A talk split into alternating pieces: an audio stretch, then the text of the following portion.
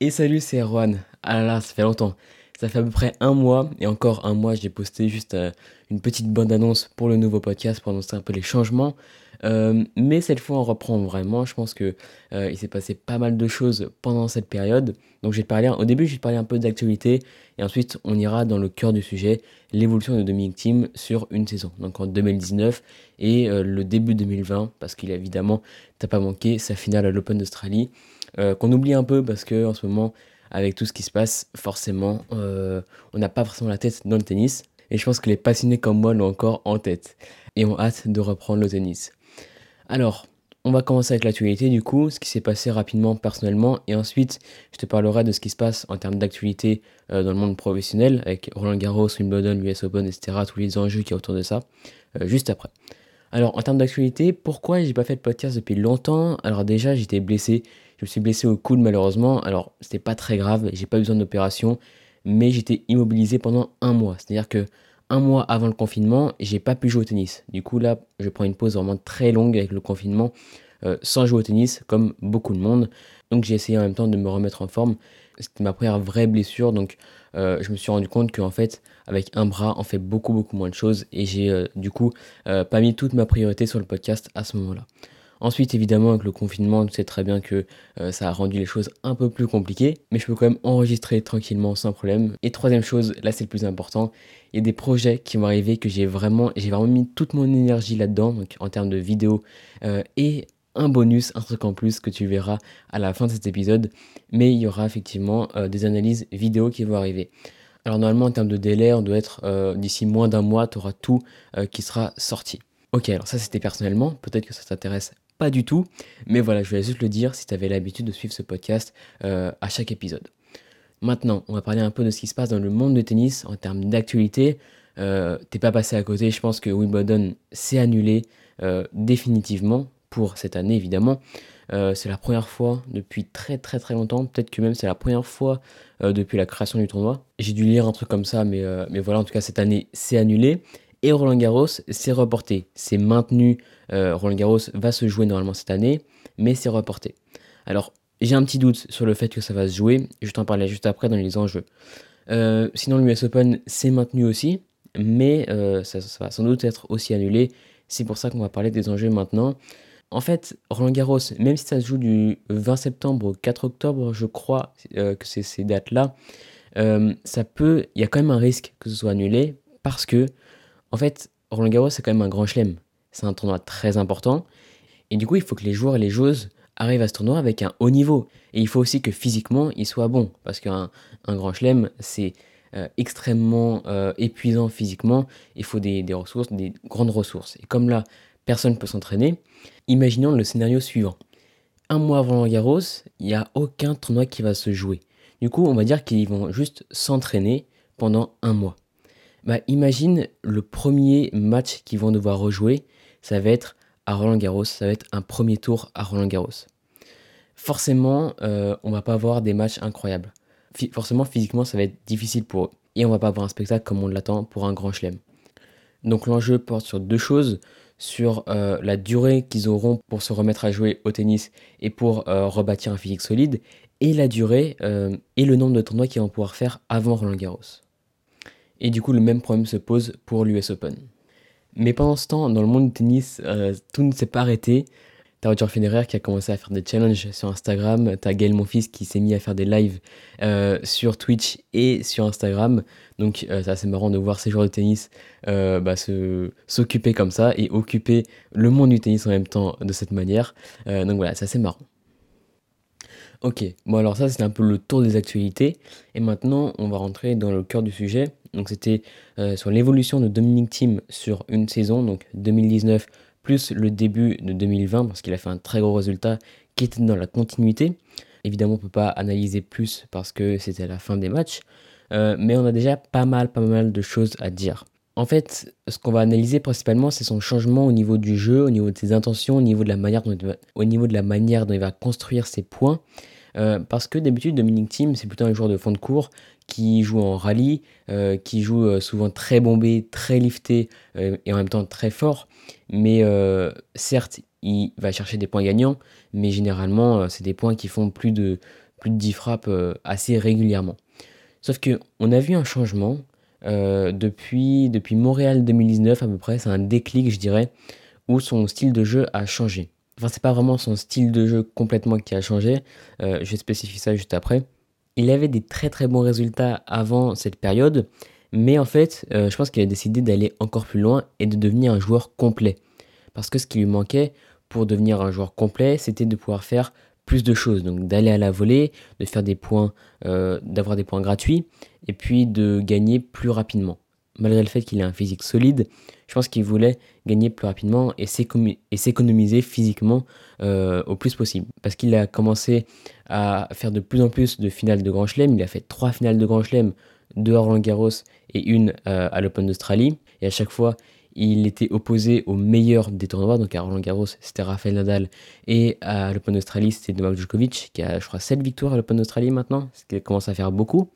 Euh, mais du coup, il s'est rendu compte, je pense, qu'il fallait forcément d'avoir, forcément devenir plus complet s'il voulait euh, bah, aller au bout, c'est-à-dire gagner des grands chelems, euh, gagner plus de Master 1000 et gagner contre bah, tous les joueurs, en fait. Parce que certes, il gagne contre euh, Djokovic, il peut gagner contre Nadal, il peut gagner contre Federer, contre tous les meilleurs joueurs du monde, mais à certains moments, il peut bloquer dans un tournoi face à un joueur qu'il n'a pas vu venir. Par exemple, Diego Schwartzmann. Enfin, un joueur qu'il n'a pas vu venir, ils se connaissent évidemment très bien avec Diego Schwartzmann, euh, mais tu vois, tu vois ce que je veux dire. Donc c'est pour ça que je pense qu'il a voulu euh, faire des changements à son jeu, grâce notamment pour gagner plus rapidement à des plans de jeu. Le plan de jeu, en fait, c'est un moyen super puissant pour gagner plus rapidement en jouant très simplement et sans rien attendre de son adversaire. En fait, un plan de jeu, ça va être 2-3 frappes, ça va être 2-3 frappes que tu vas euh, visualiser dans ta tête avant de servir et que tu vas jouer euh, en avançant dans le terrain, en allant chercher le point par toi-même sans rien attendre de ton adversaire, comme je te disais. Et pour lui, ça a super bien marché parce qu'il allait au bout du concept en fait. En allant au bout du concept, en maîtrisant à 100% ses plans de jeu, il a réussi à gagner beaucoup plus de matchs, il a réussi à atteindre un niveau incroyable et il est devenu, je pense, un joueur vraiment très complet en seulement euh, quelques mois. Parce qu'en fait, il a commencé... Euh, il a commencé à la Rogers Cup. Alors au début, je me suis trompé, en fait, j'ai dit Montréal 2019, mais du coup, je crois que c'était à Toronto cette année, si je me trompe pas trop. Et il a commencé déjà à mettre un peu moins de lift dans ses frappes. Il a commencé à frapper beaucoup plus à plat et à frapper plus fort. Donc ça, c'était le début. Et ensuite, il a commencé à aller de plus en plus à la volée. Il ensuite, il a commencé à jouer vraiment des plans de jeu très souvent dans les moments importants pour gagner rapidement. Euh, donc c'était un peu ça son processus. Et ça a super bien marché avec des super résultats. Notamment, il y a une vidéo que j'ai fait qui va sortir dans quelques semaines sans doute. Euh, j'ai analysé le match Djokovic-Team euh, au Masters 2019. c'était en demi-finale. Pour moi, c'était un des plus beaux matchs de cette année. Et euh, il était vraiment très intéressant tactiquement parce qu'il a super bien géré. Novak Djokovic joue un niveau absolument incroyable, un de ses meilleurs niveaux de jeu. Et du coup, Tim, il a dû euh, bah, être encore plus fort que ça et employer du coup des méthodes tactiques et mentales pour arriver à le battre. Du coup, c'est pour ça que j'ai analysé cette vidéo. Mais en tout cas, pour te dire que euh, il a réussi à battre un Novak Djokovic incroyablement fort dans un match bah, extrêmement important. C'est une demi-finale pour les Masters de fin d'année, quand même, les Masters de fin d'année, c'est là où il y a les meilleurs joueurs du monde, qui est d'ailleurs a été remporté par Tsitsipas, et je suis très content pour ça. Mais en tout cas, il n'a pas forcément changé son niveau de jeu, il, a, il est juste devenu plus complet. Et en gardant un niveau de jeu à peu près similaire, mais en ajoutant des choses à son jeu, et c'est comme ça qu'il est arrivé à avoir un super résultat. Et la suite, évidemment, tu la connais. Il a été jusqu'en finale à l'Open d'Australie en jouant un super match, encore une fois contre Novak Djokovic, que cette fois-ci, il a perdu. Mais en tout cas, c'était vraiment beau de voir, euh, de voir ce match-là. Et ça montre que son travail sur les plans de jeu a vraiment porté ses fruits. Donc si on voit bien ce qui s'est passé, en fait, euh, il a principalement travaillé tactiquement sur son jeu.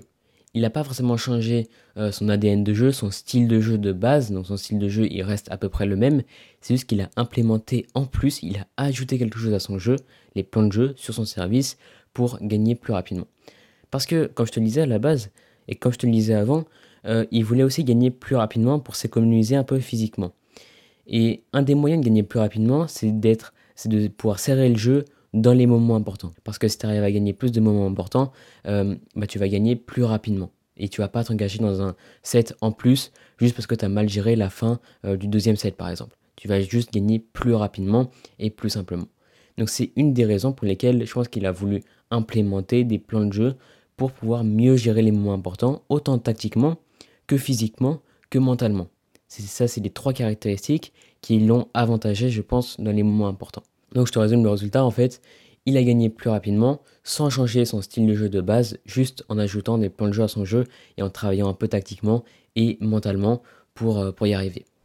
Donc si toi par exemple, tu as envie de gagner plus rapidement et plus de manière générale, même si tu as du mal à gérer euh, les moments importants en termes euh, d'émotion, bah tu peux le faire en implémentant des plans de jeu à ton jeu. Et je pense que cette période est vraiment parfaite pour pouvoir travailler tactiquement et mentalement sur son jeu, pour pouvoir analyser ce qui va et ce qui ne va pas. Ne pas rester comme la majorité des joueurs ou des joueuses en ce moment euh, amateurs entre guillemets, qui vont euh, juste rien faire et qui vont attendre de pouvoir rejouer au tennis. En fait, tu peux quand même continuer à progresser malgré le fait que tu n'es pas sur le terrain. Donc je te résume, gagner plus et plus rapidement, même pour ceux et celles qui ont du mal à gérer leurs émotions en match, et surtout dans les points importants. Alors je précise dans les points importants parce que souvent on a de l'appréhension, de la peur, on va jouer peut-être petit bras et on va surtout attendre la faute de l'adversaire ou attendre que l'adversaire euh, commence le point ou commence à prendre des, initiatives. Et ça en fait, euh, bah, c'est pas la bonne manière de faire. Voilà, évidemment, moi je vais toujours t'apprendre d'aller chercher le point par toi-même, d'aller de l'avant sans rien attendre de ton adversaire, parce que pour moi c'est la solution qui a le mieux fonctionné. Moi j'avais toujours beaucoup de mal à gérer des moments importants euh, dans ma tête, surtout dans ma tête, parce que moi j'avais un bon niveau de jeu, mais galérais très souvent pour le mettre en place réellement, euh, concrètement en match. Et du coup c'est pour ça que j'ai créé cette formation euh, pour ceux et celles qui veulent gagner plus rapidement, plus, et qui ont du mal à gérer leurs émotions en match. C'est une formation que j'ai fait sur mesure parce que moi je connais très très bien ces problèmes-là et j'ai réussi à trouver les solutions. J'ai réussi à trouver les solutions par moi-même et en analysant les meilleurs joueurs et les meilleures joueuses du monde. Notamment en analysant Serena Williams, Roger Federer, qui sont euh, des maîtres absolus dans ces, dans ces moments-là, dans ces points importants, et ils savent exactement quoi faire. Surtout que, surtout que Serena Williams, elle est coachée par Patrick Mouratoglou, qui est, je pense, le meilleur coach en termes de tactique et en termes de mental. Donc Serena Williams est passé par là, par les plans de jeu. Et on le voit vraiment très clairement quand on analyse certains de ses matchs. Du coup, dans cette formation, je t'explique vraiment tout de A à Z en termes tactiques et en termes mental principalement. Donc, je te donne des entraînements, autant dans la partie mentale que dans la partie euh, tactique. Euh, le but, ça va être de prendre une habitude pour viser sur le long terme, parce que si tu veux gagner plus, ça va être sur le long terme, et si tu veux gagner plus rapidement, c'est pareil. Il va falloir prendre cette habitude-là. Et je pense que tu vas en apprendre plus grâce à cette formation qui est concise plutôt que de jouer deux heures par semaine avec ton prof. Parce que là, je vais t'apprendre justement à gagner. C'est ce qu'on veut en fait, c'est de gagner. Grâce notamment à ces deux leviers qui sont très très puissants, la tactique et le mental, surtout qu'on ne peut pas jouer euh, physiquement sur le terrain. C'est un travail de l'ombre que tous les pros font. Alors on s'en doute que c'est un travail de l'ombre qu'ils font, mais pourtant, c'est, euh, pourtant nous, on ne le fait pas. Donc on a une très grande marge de progression. Et c'est un travail que tu pourras faire tout seul, donc c'est très important pour moi, parce que du coup tu vas pouvoir t'entraîner plus, notamment au service, euh, au niveau physique et au niveau mental, évidemment, ça tu n'auras même pas besoin d'être sur le cours pour travailler le mental. Donc si tu veux y accéder, euh, tu peux le faire dès maintenant, normalement tout est dans la description, il y a moins 20% pour une durée limitée, donc euh, tu peux en profiter dès maintenant. En tout cas, moi je continue à faire des podcasts comme toujours parce que j'adore ça. Donc si tu veux suivre tout ça, tu peux t'abonner dès maintenant, il y aura les prochains épisodes qui vont arriver très vite. Et bah, nous, on se revoit très bientôt. Allez, salut